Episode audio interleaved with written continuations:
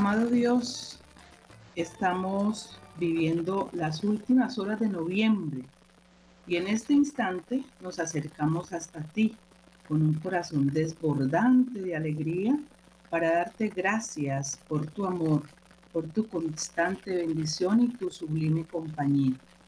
Hoy queremos agradecerte por cada momento vivido en este mes, las oportunidades que surgieron, por las ganancias obtenidas, por las semillas sembradas, pero ante todo te damos gracias por habernos permitido madurar y crecer en tu fe. Gracias también por las tristezas y las dificultades, pues sabemos que cada necesidad y en cada necesidad existe una gran oportunidad Reconocemos que tus planes son perfectos y tenemos la seguridad de que a cada tormenta le habrá de llegar su hora de calma. Señor, te pedimos que tu piedad y tu protección sigan siendo siempre con nosotros y con todos nuestros seres queridos. Por favor, acompáñanos, ilumina nuestros hogares, glorifica cada una de nuestras acciones diarias. En esta oración también queremos elevar una súplica por todas aquellas personas que alguna gran necesidad, preocupación enfermedad eh, tienen y están terminando este mes con todas estas pruebas. Te rogamos que tu misericordia sea con todo aquel que necesite de ti para que todo el mundo pueda testiguar acerca de tu potestad y tu amor sin límite. Padre amado, desde ahora queremos poner este próximo mes de diciembre que se nos acerca en tus manos. Ponemos nuestros planes, nuestros proyectos, ponemos nuestra Radio María, todos los proyectos que se tienen en Radio María, que tu presencia brille en nuestra vida y en la vida de nuestra familia, en nuestro país, en nuestra ciudad, que nos permita vivir un mes pleno de alegría, bendición, prosperidad espiritual y material y que nuestros corazones estén listos para celebrar con ilusión la llegada de una nueva Navidad. Amado Dios, te damos gracias eh, porque eh, en este mes de diciembre que, comienza y en este mes de noviembre que hoy está terminando, podemos sentir tu presencia abriendo caminos, dándonos sabiduría, fuerza y fe para salir adelante. Te pedimos que en diciembre siga a nuestro lado sigas y con mamita María tomados de la mano para que sea nuestra guía, nuestra esperanza eh, y nuestro refugio. Amén, amén y amén. Muy, pero muy buenas noches, queridos oyentes que están en las diferentes plataformas y que vienen conectados con las eh, variedades programaciones que se realizan en nuestra Radio María. Nuestros amadísimos oyentes que nos acompañan en este espacio y nos acompañarán aquí en nuestro programa de Hagamos Radio bajo la dirección del padre Germán Acosta. Quien les habla, Francilena Gaitán Páez. Radio María, la gracia de una presencia. Saludo también a mis compañeros de mesa virtual de trabajo, la doctora Liliana, la doctora Pisa, a mm, Bárbara y a Pablo, eh, conectadísimos también aquí en nuestro programa, en este parados en la brecha en este servicio para el bien de nuestros oyentes y también saludamos a William Becerra allá en los controles. Bienvenidos todos compañeros de trabajo acá en esta mesa virtual. Pero antes de comenzar, quiero decirle, eh, agradecerle a todos los que pudieron apoyar eh, acompañando a Radio María Cali en la Cena Mariana el pasado 24 de noviembre que Dios y Mamita María los bendiga. Recordarle, queridos oyentes, también las agendas que ya están disponibles en cada una de las oficinas de Radio María. Aquí en Cali, pues ya ustedes saben que se pueden acercar a la oficina que está ahí en la avenida Roosevelt, en el edificio de San Joaquín, en el segundo piso. Ahí con Yolanda y, y Marta pueden conseguir sus agendas que están súper lindísimas. Bueno, Amadísimos oyentes, vamos a rememorar lo que venimos hablando en programas pasados de las seis puertas, por dónde entra el enemigo, y coloquemos sobre la mesa el repaso de estas cinco puertas anteriores, ¿sí? Eh, que son primero vivir en pecado, eh, segundo el ocultismo, tercero el rencor y en, este tercer, en esta tercera puerta hay tres pasos que son indiscutibles y es eh, perdonar a las personas que nos han ofendido, perdonar a Dios y perdonarnos a nosotros mismos. La cuarta puerta vimos los maleficios y sabemos que estos son abominaciones para Dios. Y también, pues, eh, decía Pablo que, que mínimo eh, participan tres personas en, este, en esta puerta, que es el agresor, en este caso puede ser el mago, el brujo, el chamán el hechicero, está la víctima quien se le hace el daño y está el demonio, obviamente, que se invoca con el fin de producir el mal que se intenta realizar. Vimos entonces el jueves pasado la quinta puerta y la hemos dividido. La parte primera, que fue la que pasó el jueves, y, y continuamos con esta puerta porque es bastante eh, bastante grande el tema, digámoslo así, no quisimos como dejarlo en el tintero y por eso lo partimos en dos y esperamos que hoy la podamos terminar. Nuevamente, con todo respeto a la doctora Liliana, que es la psicóloga, eh, y pues con la doctora Jafisa, quiero recordarle a los oyentes, yo no soy psicóloga, pero pues les traje un fragmento del padre Javier Luxon, ex exorcista de la Arquidiócesis de Madrid, donde él explicaba precisamente de esta quinta puerta que se está tocando, que son las heridas en el seno materno, y él nos hacía ver, o sea, en este fragmento dice que son daños que el bebé ha sufrido eh, por falta de amor y cariño durante el tiempo de la gestación, y esto lo habló Pablo, lo habló la doctora Bárbara desde la experiencia que ellos han tenido.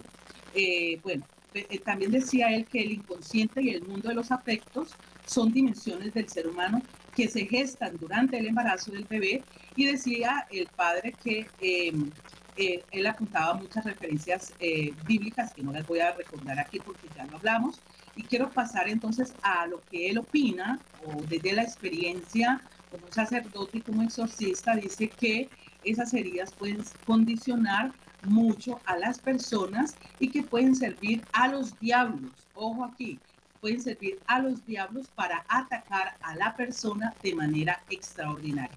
Precisa entonces el sacerdote y apunta que en las personas que tengan heridas psicológicas no hay que descartar lo espiritual porque muchas veces esto va unido y eso es lo que aquí en la mesa de trabajo se ha tratado Pablo desde la experiencia con los exorcistas allá en Argentina, eh, Bárbara desde la experiencia que tuvo ese ataque tan fuerte y que Pablo tuvo mucho que ver, eh, Dios lo utilizó como instrumento para la sanación y liberación de Bárbara y ellos ahora están dedicados precisamente al servicio de la iglesia para este tipo de problemas. Y también con la doctora Liliana como psicóloga y Jafisa como terapeuta que también tienen las experiencias con sus pacientes. Por eso es tan importante esta puerta, porque lo que dice el padre, que tengamos en cuenta que eh, lo espiritual también tiene que ir de la mano con la ciencia, porque esto va unido muchas veces.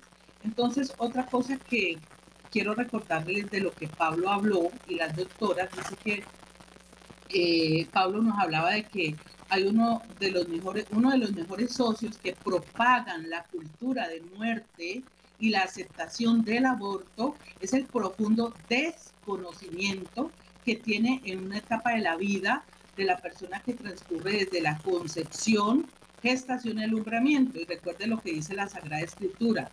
Dios Yahvé hablaba al pueblo, decía, este pueblo por ignorancia perece.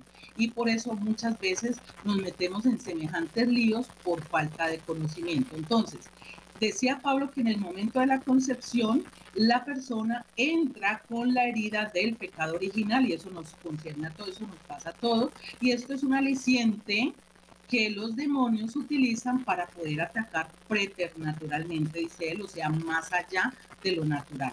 Pero también nos decía Pablo que el tener una herida que proviene en el seno materno no significa que siempre haya un demonio presente, sino que se puede tener eh, claro, o sea, debemos tener claro, nos decía él, que frente a una herida del seno materno hay que sanar, hay que sanar. Y que muchas veces esa eh, se hace con una oración de sanación desde el vientre materno eh, con un perdón recíproco, me imagino que de la persona que está herida con la mamá en su gestación, porque muchas veces nosotros como hijos no nos damos cuenta de las cuitas que pasaron nuestros padres, de la forma con que nos gestaron y ellos se guardan sus dolores, pero el bebé es el que está recibiendo todo.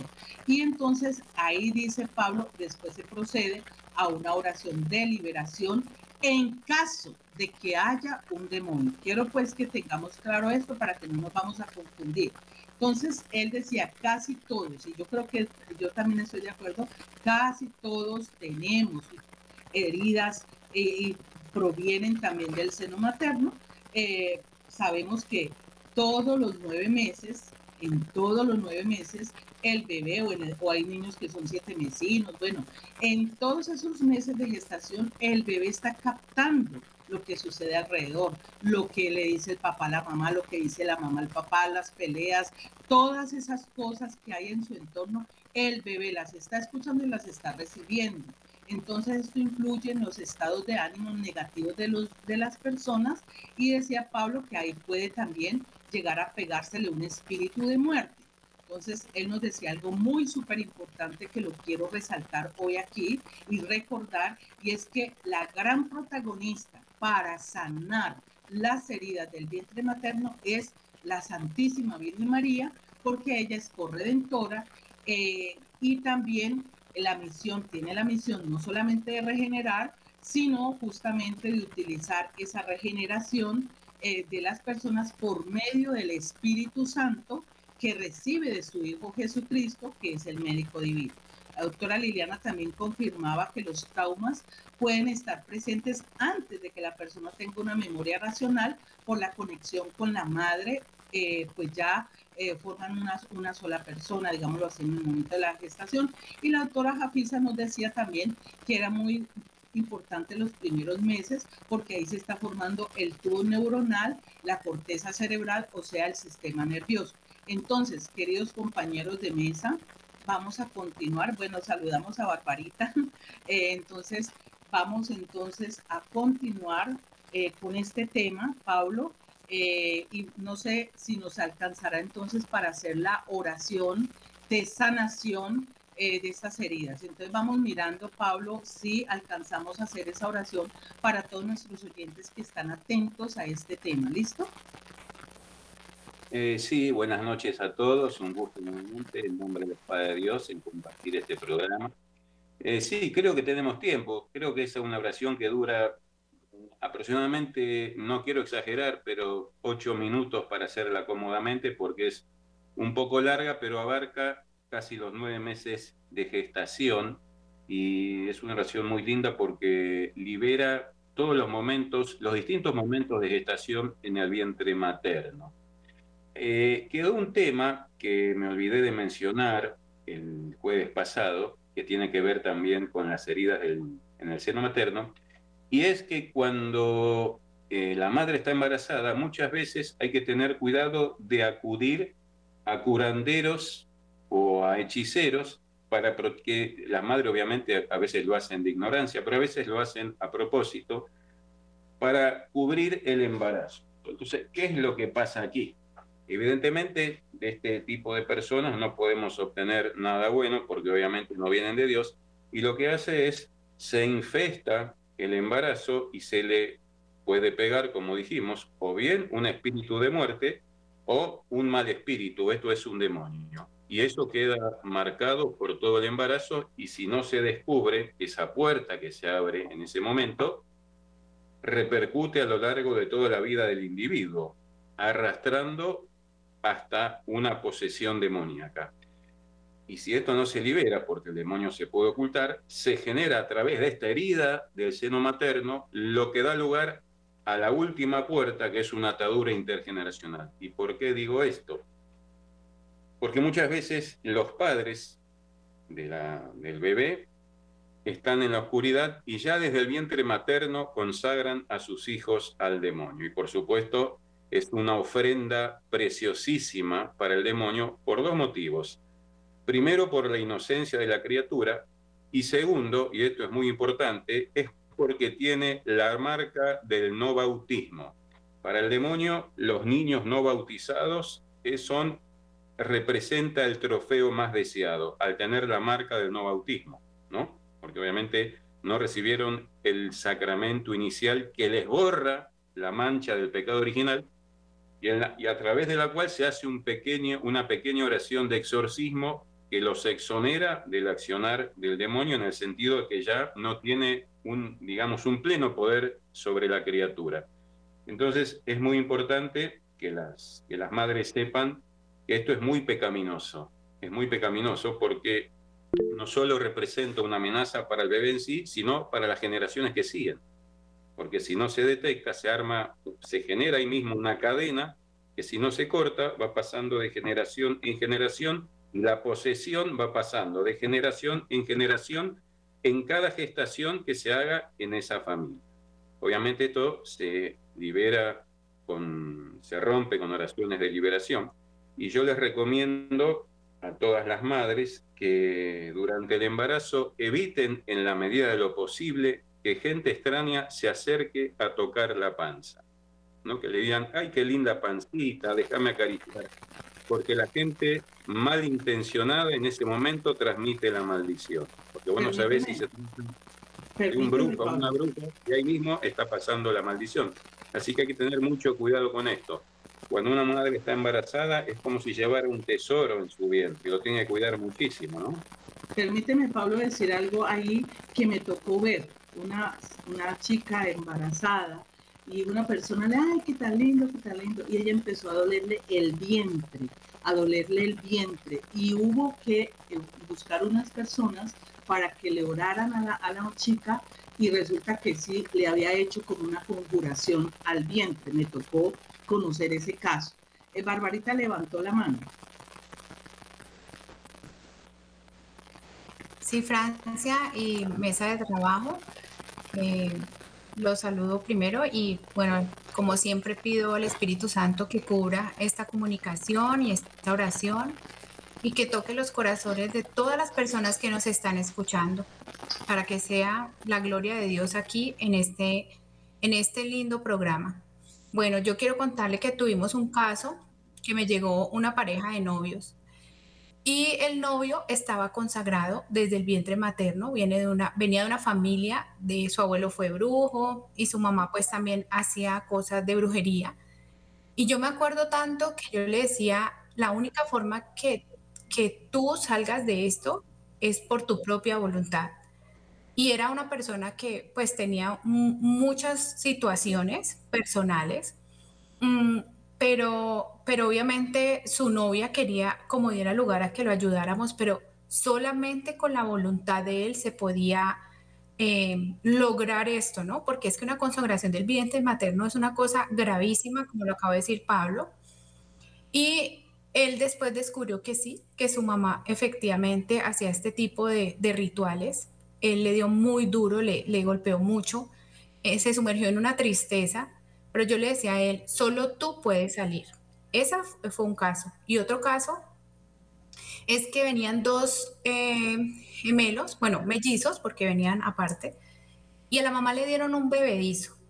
Y esa almita de ese bebé lo acompañó a esta persona hasta los 36 años. Bueno, no me acuerdo si fue 36 o 38. Pero tocó hacerle una oración de liberación para liberar a su hermanito que lo acompañó en ese tiempo. Y ustedes no se imaginan que él entraba en unas depresiones, quería, o sea, sentía que se quería morir, pero todo esto era causa de ese daño espiritual que le habían hecho a su hermanito. Y él lo acompañó. Y su esposa un día me dice, Bárbara, es que antes, yo eh, cuando íbamos a dormir, yo sentía la presencia de alguien. Después de la liberación, nunca más volví a sentir esa presencia. O sea que significa que sí, el alma acompaña a una persona. Y miren estos casos que parecen increíbles, pero son ciertos. Increíble todo eso. Eh, yo siempre he dicho que la parte espiritual es muy delicada y la gente es lo que más toma como deportivamente. Doctora Liliana. Eh, bueno, con respecto a lo que dice Pablo, bueno, primero saludarlos a ustedes, mis de trabajo. Siento mucha emoción de verlos, nomás entré a Pablo, yo no sé qué pasó ahí, pero se me regocijó el corazón. Eh, yo tengo una inquietud eh, frente a lo que en donde yo trabajo, ¿cierto? Pues mm, es muy conocedor, muchos oyentes fieles y acá la mesa de trabajo. trabajo con personas inyectoras de heroína en el barrio Sucre de Cali. Entonces ahí también tenemos chicas, ¿no? Chicas, chicas que son abusadas, utilizadas. Eh, y pues hay un caso muy particular, eso me tiene a mí muy consternada porque pues uno lo puede mirar desde la ciencia, pero también yo lo miro desde los ojos de Dios, ¿cierto?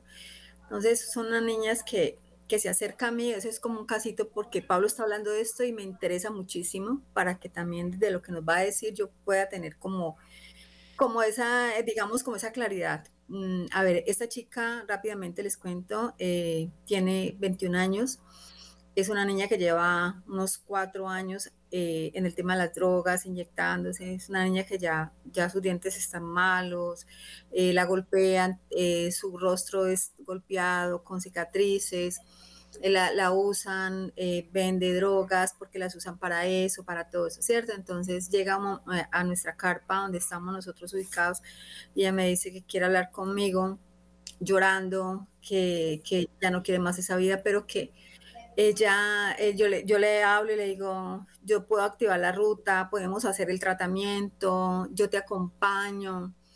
Entonces me dice, sí, que ya no quiere más esa vida, pero que ya no se le ha venido el periodo, que entonces, claro, a mí eso me consterna.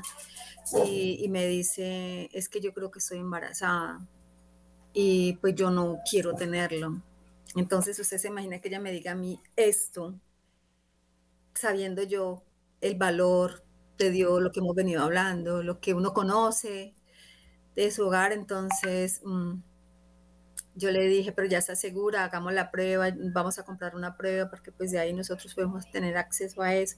Entonces ella me dice, tengo miedo, tengo miedo. Entonces dice, no, yo ahorita vengo, me quedo con usted aquí. Entonces yo hablo con la enfermera y le digo, parece que esta niña está embarazada. Entonces, pues la enfermera desde la concesión, de toda la nueva ley, por la condición de ella, porque es una niña que tiene que inyectarse, porque es una niña que entra en un síndrome de abstinencia, pues su bebé también va a ser lo mismo. También tuvimos el caso de una niña que le contaba a Francia el otro año, eh, pero esta es más, todavía es un caso, pues digamos, muy delicado porque es una niña que no tiene ni siquiera donde dormir, es habitante de calle, eh, todo lo que ustedes se puedan imaginar del sufrimiento, tantos demonios alrededor de esa niña, digo yo.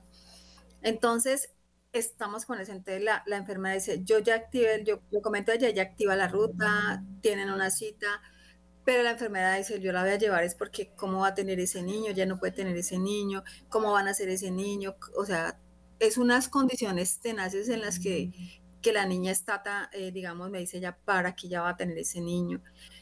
Yo me quedo callada, yo hasta se lo pregunté a un sacerdote que quiero mucho, al padre Gustavo. Él me explica y me dice, háblale de esta forma, pero con todo lo que está hablando Pablo, entonces, y así pueden haber muchas niñas allá en el barrio.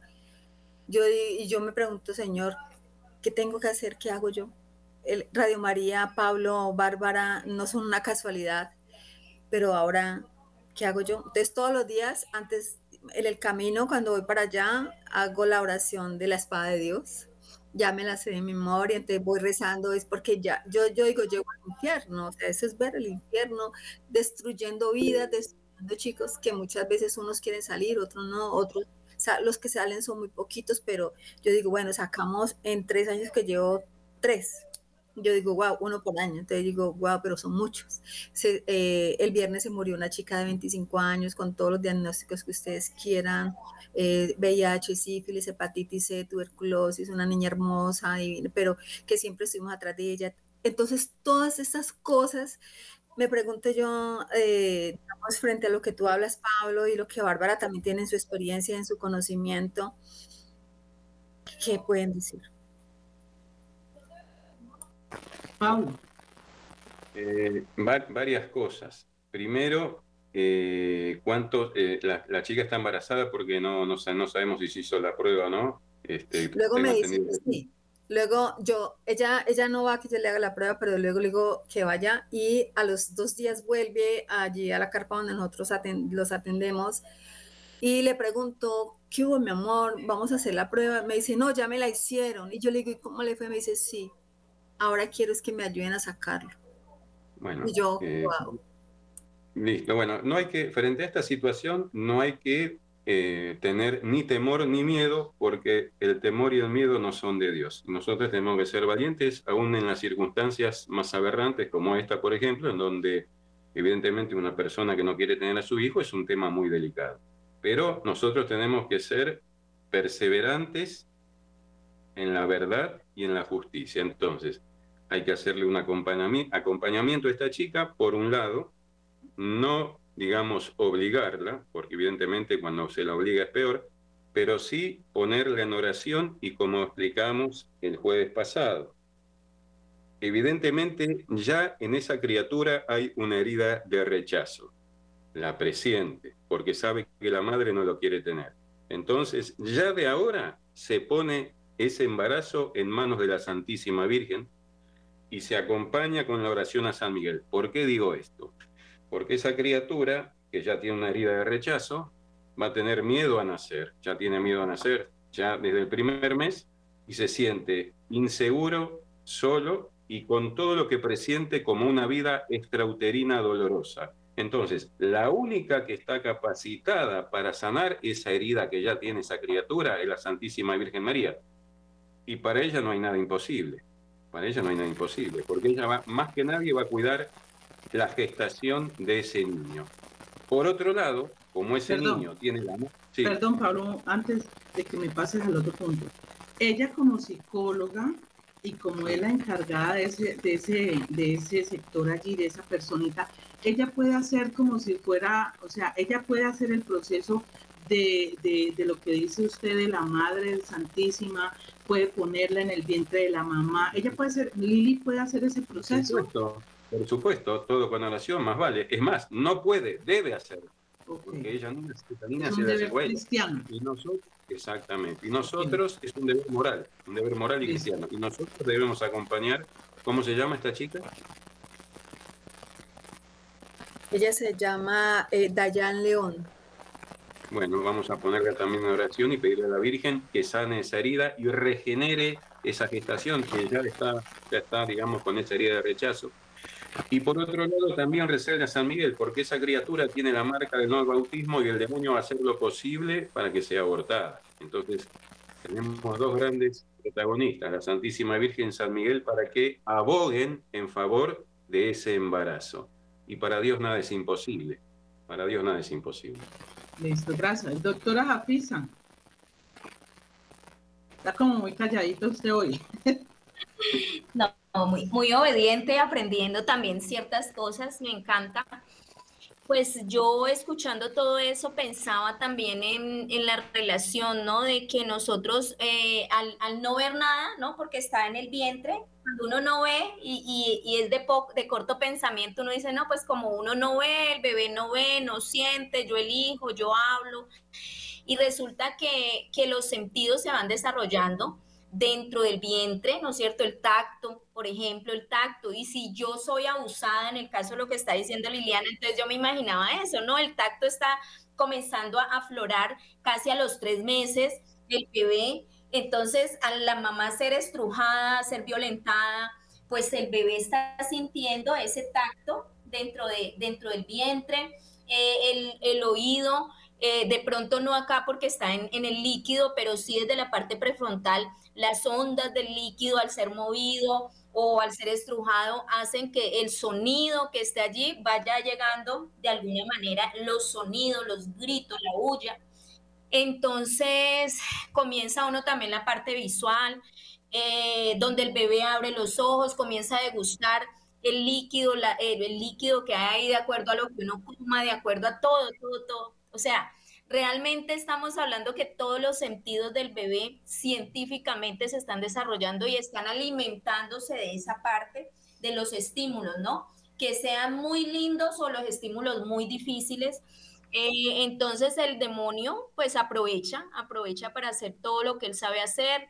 eh, producir dolor, caos, angustia desde el vientre y cómo, cómo esas heridas de abandono y esas heridas de rechazo después se nos notan facilito, ¿no? La persona tímida, la persona con baja autoestima, entonces la persona con baja autoestima para encajar en un grupo, entonces fume, entonces yo termino fumando.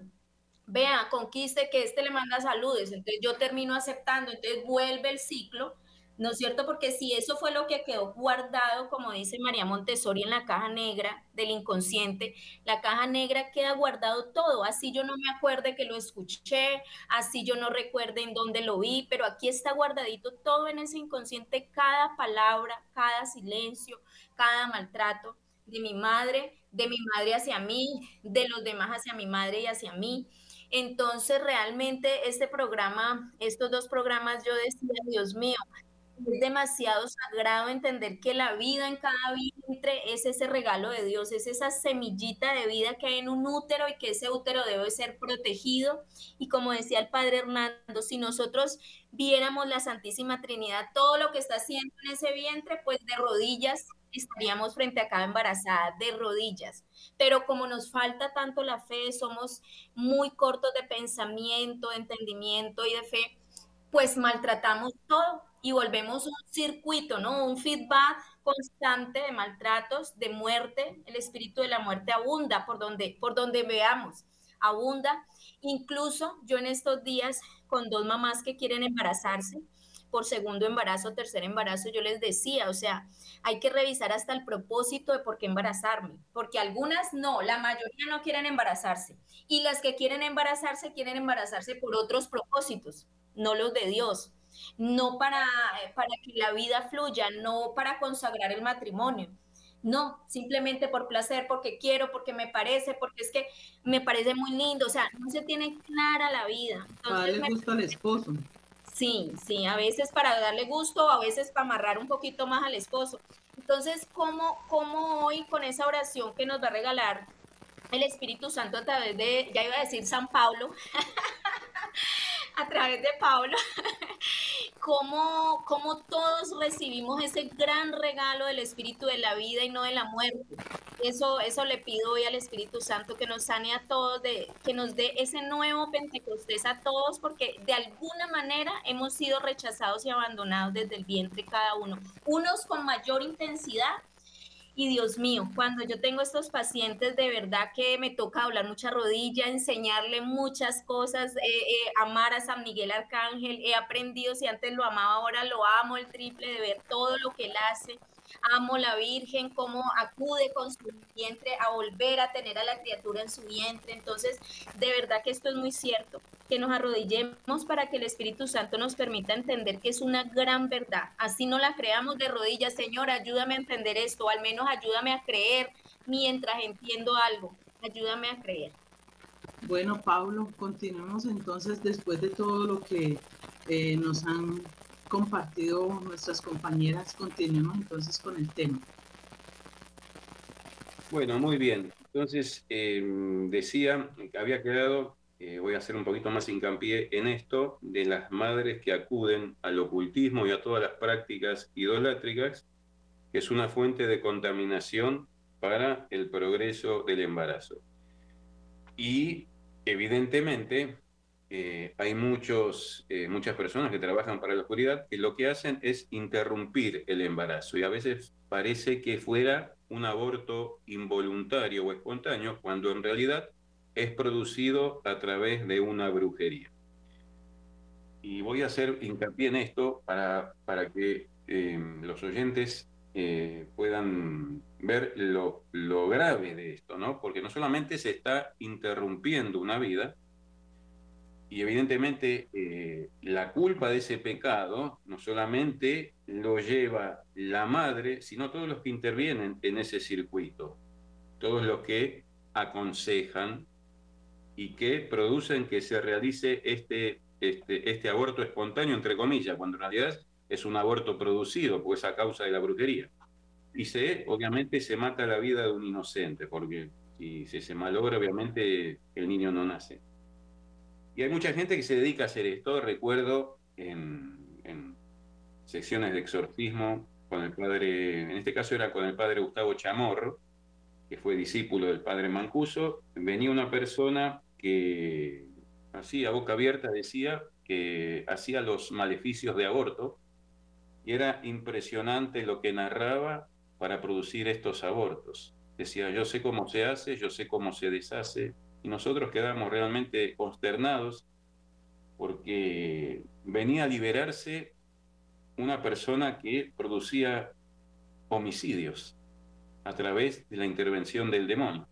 Entonces, fíjense lo nefasto de esto, ¿no? Que a veces uno, bien como decía Liliana, eh, uno se queda estupefacto, pero hay que seguir adelante en el combate contra el mal, porque evidentemente eso no puede quedar librado a la sal y es un alma que si bien, si bien produjo hechos aberrantes, si se arrepiente en su corazón, necesita la ayuda de la iglesia y hay que atenderla más allá de, los hechos aberrantes, porque uno le queda por ahí dando vuelta lo que hizo, ¿no? Porque evidentemente eh, yo creo que el homicidio de un niño es algo que no pasa inadvertido, o sea, a muchos le genera hasta incluso sentimientos de venganza, ¿no? Pues yo recuerdo que esta señora entraba a la sala donde se hacían los exorcismos y, y muchos la miraban así como diciendo, ojalá que no te sanes, pero esto no debe ser así, porque ahí no, entraría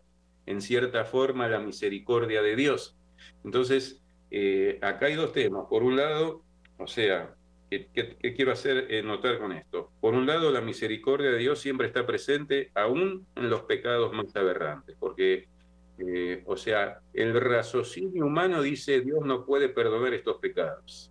sin embargo, nosotros no somos quienes para juzgar y Dios perdona hasta el más horrendo de los pecados en la medida que no abusemos de la misericordia de Dios, ¿no? Como dijimos, creo que dijimos la vez pasada, Señor, déjame pecar, después iré a confesar. Eso no, porque eso es abusar de la misericordia de Dios.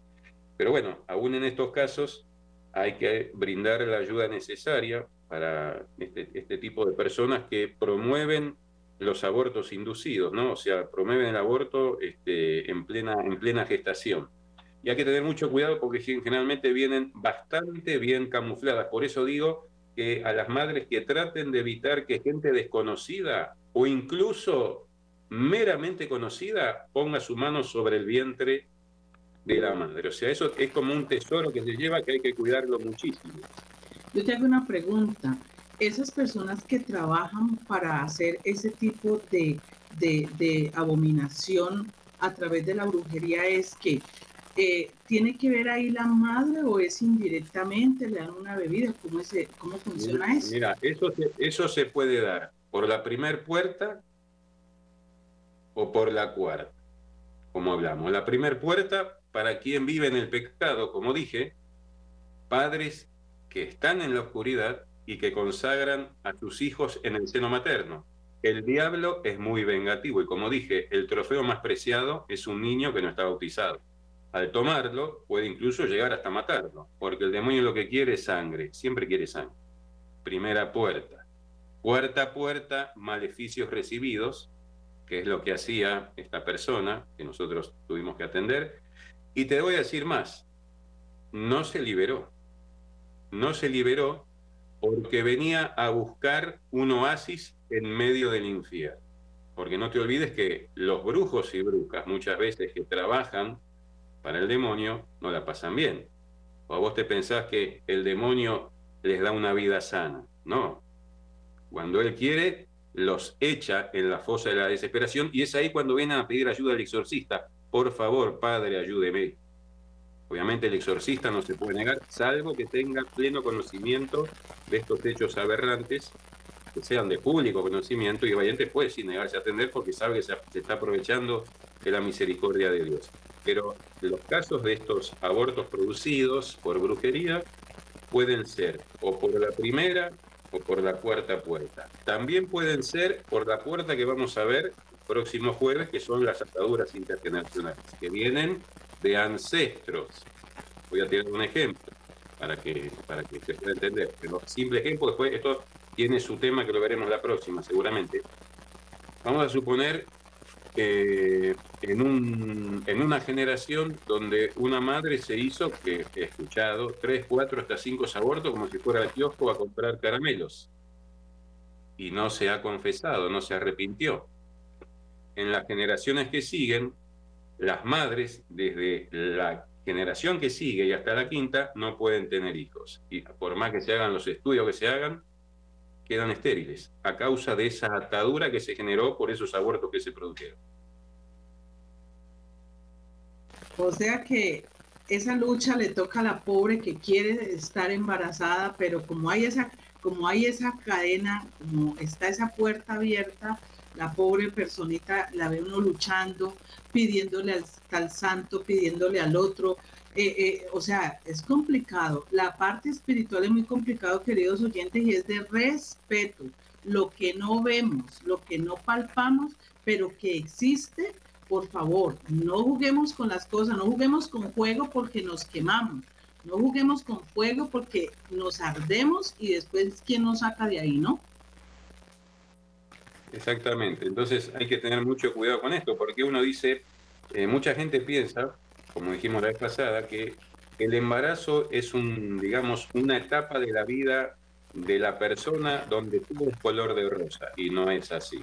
No es así, porque el bebé siente absolutamente todo y sabe todo lo que pasó en cada momento de su gestación. Absolutamente todo. Doctora Liliana, en un caso como está diciendo Pablo, eh, que llega una persona con estos semejantes conflictos de, porque se da cuenta de todo, así no lo tenga presente en su mente consciente, pero que viene con eso. Ahí que cuando llegan estos tipos de, pacientes allí, ¿usted cómo los puede, digamos, cómo discierne eh, ese tipo de cosas? Bueno, Francita, eh, digamos que, que desde la psicología y desde la ciencia, eh, hay diferentes trastornos, ¿no? Pero nosotros como psicólogos tenemos que escuchar al paciente, indagar, mirar.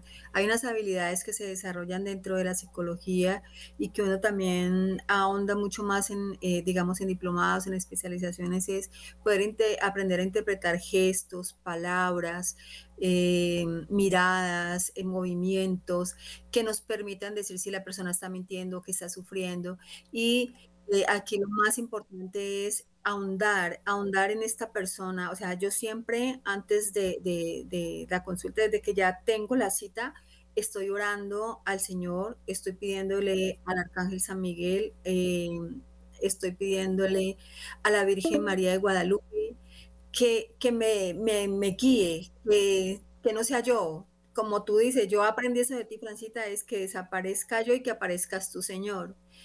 Eh, porque somos instrumentos. Entonces, ahondar mucho y poder entrar eh, en, el corazón de esa persona y que esta persona comience a expresar y empiece a hablar porque tenemos que mirar desde sus raíces, como lo que estamos hablando acá, qué pasó en el embarazo, qué pasó en su vida, cómo pasó y empezar a guiarla dependiendo de cada situación y de cada, de, de, cada emoción, de cada sentimiento que nos está expresando en este momento. Y ¿Qué terapia tengo yo que empezar a trabajar? Lógicamente hay que hacer un diagnóstico, ¿no? Porque hoy yo la cito y puede expresarme muchas cosas, pero resulta que en la, en la, siguiente, en la siguiente sesión ella me está diciendo otras cosas mucho más allá, porque ya comienza, uno de psicólogo hace un pare, por eso tiene que ser un, eh, un tiempo determinado en una consulta, porque en el cerebro del, de, de, este paciente queda una elaboración, una elaboración, pero también ahí mezclamos la parte espiritual, por lo menos lo hago yo, porque, porque la parte espiritual es supremamente importante para la persona, ¿sí? Entonces, que cómo ha vivido esta persona la parte espiritual, cómo la ha vivido su familia, eh, realmente si ha sido fortalecida. Entonces uno empieza a mirar todas eh, esas debilidades. Entonces por este lado esto está muy débil, pero por acá también en lo físico, en lo neurológico también está muy débil. Entonces cómo uno puede interpretar esto y qué debe de hacer qué terapia debe empezar a trabajar en la persona, lograr una resignificación de pensamiento que le permita ahondar más, le permita tener un panorama más amplio y poder eh, empezar a tocar esa parte de su yo, de ese ser humano que es creación divina, ¿no? Nosotros somos la creación más grande de nuestro Señor, de nuestro Dios Padre, somos esa creación perfecta. Entonces, ¿cómo lograr que esa persona comience a entender eso? Que es que eres una persona, eres un sujeto creado, eres la máxima creación de Dios y comenzar a investigar y a, andar y empezar a trabajar. Para mí es supremamente interesante y es muy, muy bonito saber que el Señor nos permite a nosotros poder llegar a interpretar todas estas cosas con una persona y que estas personas puedan empezar a liderar y empiezan a, a, a habla ahora del inconsciente. Cuando en terapia eh, eso es el habla, el, el dialogar, el empezar a hacer recuerdos, empezar a llevar la perspectiva parte espiritual, de su, de sus antepasados, de qué pasó con su mamá, de todo lo que le han contado, de todo lo que ha vivido desde niño, pues es supremamente importante porque el inconsciente comienza a elaborar y comienza a salir, comienza a salir. Entonces es allí donde tenemos que hacer esa mezcla y tenemos que realmente aprender a interpretar, porque nosotros los psicólogos, como me lo dijo un profesor y nunca se me olvida, y por eso le pido mucho al Espíritu Santo y a la Santísima Virgen María, es nosotros o podemos ayudar a una persona a que se direccione su vida y se mejore su vida en salud mental y en su vida humana, o también desde un, desde un error nuestro dañar a una persona. Eso sí, grave, sí, se da. Eso sí que es peligroso ante los ojos de Dios y pues lógicamente ante la justicia, ante las personas de salud. Y, y conozco casos precisamente de eso, ¿no? Por eso eh, las personas que yo, o sea, soltárselas también a cualquier terapeuta, a cualquier psicólogo es muy delicado porque le pueden dar una mala orientación y la persona pasa a ser peor. Bueno, vamos, antes de darle el espacio a, Pablo para la oración, eh, no sé si la doctora Jafisa quiera hacer algún aporte. Bueno, para mí es importante eh, como recomendar un poco cuando nos demos cuenta que alguien está embarazado, eh, pedirle mucho a Dios lo que vamos a decir, ¿no? Porque comienza uno mucho ojo con las estrías, mucho ojo con la gordura, mucho ojo, ya tiene siete hijos, mucho ojo. O sea, comienzan una serie de críticas que la sociedad va al lado y como yo digo, se nos, se nos oprime el opinólogo y todo el mundo opina y es parte de ese espíritu de muerte. Entonces, yo perdí mellizos, perdí mellizos y fue toda una batalla desde que empecé, desde antes, desde después, desde los médicos, desde una cosa que yo ahí entendí todo lo que pasa, ¿no? Entonces tengo mi hijo antes, mi hija después y en la mitad mi pérdida. Y esa pérdida fue el duelo eh, donde siete años me interné interiormente a pensar qué quería decirme Dios en esa pérdida y cómo yo podía eh, aprender espiritual y psicológicamente de esa parte. Eso cambió mi vida. Yo siempre digo que una de las cosas que dio giro a mi vida fue eso. Y desde ahí aprendí que cada que iba a ver una embarazada, Dios me pedía que le dijera la frase de, del Dios te salve, ¿no? Dios te salve María, ese salve inclinado, o sea, estás llena de vida, ¿no? Dios te salve María, llena eres de gracia, porque una embarazada está llena de gracia, pero nosotros con nuestra baja autoestima, con nuestras heridas personales, con toda nuestra historia tan, tan con baja autoestima y baja fe, pues nosotros no vemos nada de esta gracia. Entonces, cada que a mí alguien me dice estoy embarazada, yo siempre le digo Dios te salve María y le explico ese pedazo y digo Dios sabrá cómo acompañarte y comienzo a tratar de acompañarla porque pienso que muchos no hacemos eso, muchos siempre o nos omitimos o decimos, ay Dios mío, no, y usted ahora qué va a hacer. Desde ahí empieza mucho, mucho toda esta soledad y este conflicto, ¿no? Listo, gracias. Bueno, Pablo, como dices, ocho minuticos, tenemos los últimos dos para despedirnos. Entonces empecemos la oración, Pablo, para que nuestros oyentes se vayan disponiendo a recibir esta oración de sanación y de liberación. ¿Listo? Muy bien. Esta es una oración de sanación interior desde el seno materno. Es para todos, la primera persona, pero obviamente alcanza a todos.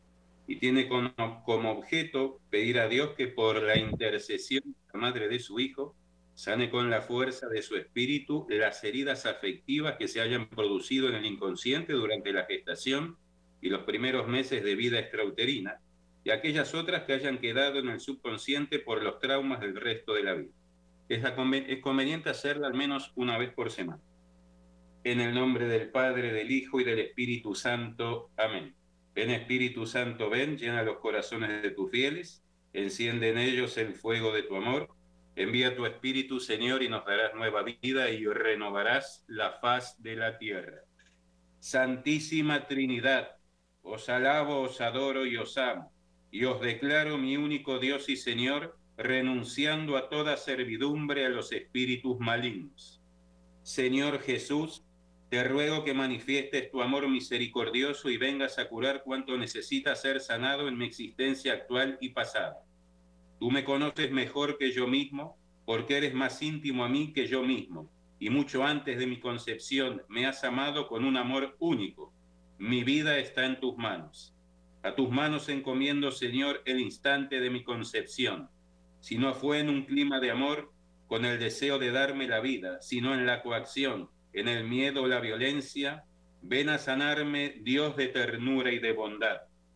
Que la Virgen Santísima me geste de nuevo en el Espíritu y me libere de toda influencia negativa que produzca en mí desgana de la vida o tendencias autolesivas hasta la muerte. Virgen María, bendíceme en cada etapa de mi crecimiento de embrión y de feto. Pon tus manos en los primeros 15 días de gestación cuando aún no había signos de embarazo y pude sentirme abandonado o inseguro. Expande tu amor en cada repliegue de mi corazón. Cura las heridas que mis padres pudieron causar en mí al conocer mi existencia, sobre todo la herida del rechazo y sus consecuencias de angustia, inseguridad, opresión, falta de autoestima y opción de rechazo a la vida. Señor Jesús, te ruego que cures las heridas del segundo mes de mi gestación. Hazme sentir, oh Dios mío, cuánto valgo para ti, sobre todo si mi madre experimentó miedos, angustias o traumas cuando me esperaba, si me he sentido no deseado o rechazado por ella, o si mi padre tampoco me deseó. Dame la gracia de perdonar a mis padres, sabiendo que tú me has cuidado siempre como a la niña de tus ojos Virgen Santísima, sana las heridas del tercer mes de mi gestación, cuando se manifestó mi condición masculina femenina y se configuró mi sexualidad cerebral, para que con gozo pueda aceptarla y pueda alabar y bendecir a la Trinidad por sus dones, rechazando toda atadura del maligno, si es que mis padres desearon otra condición sexual para mí.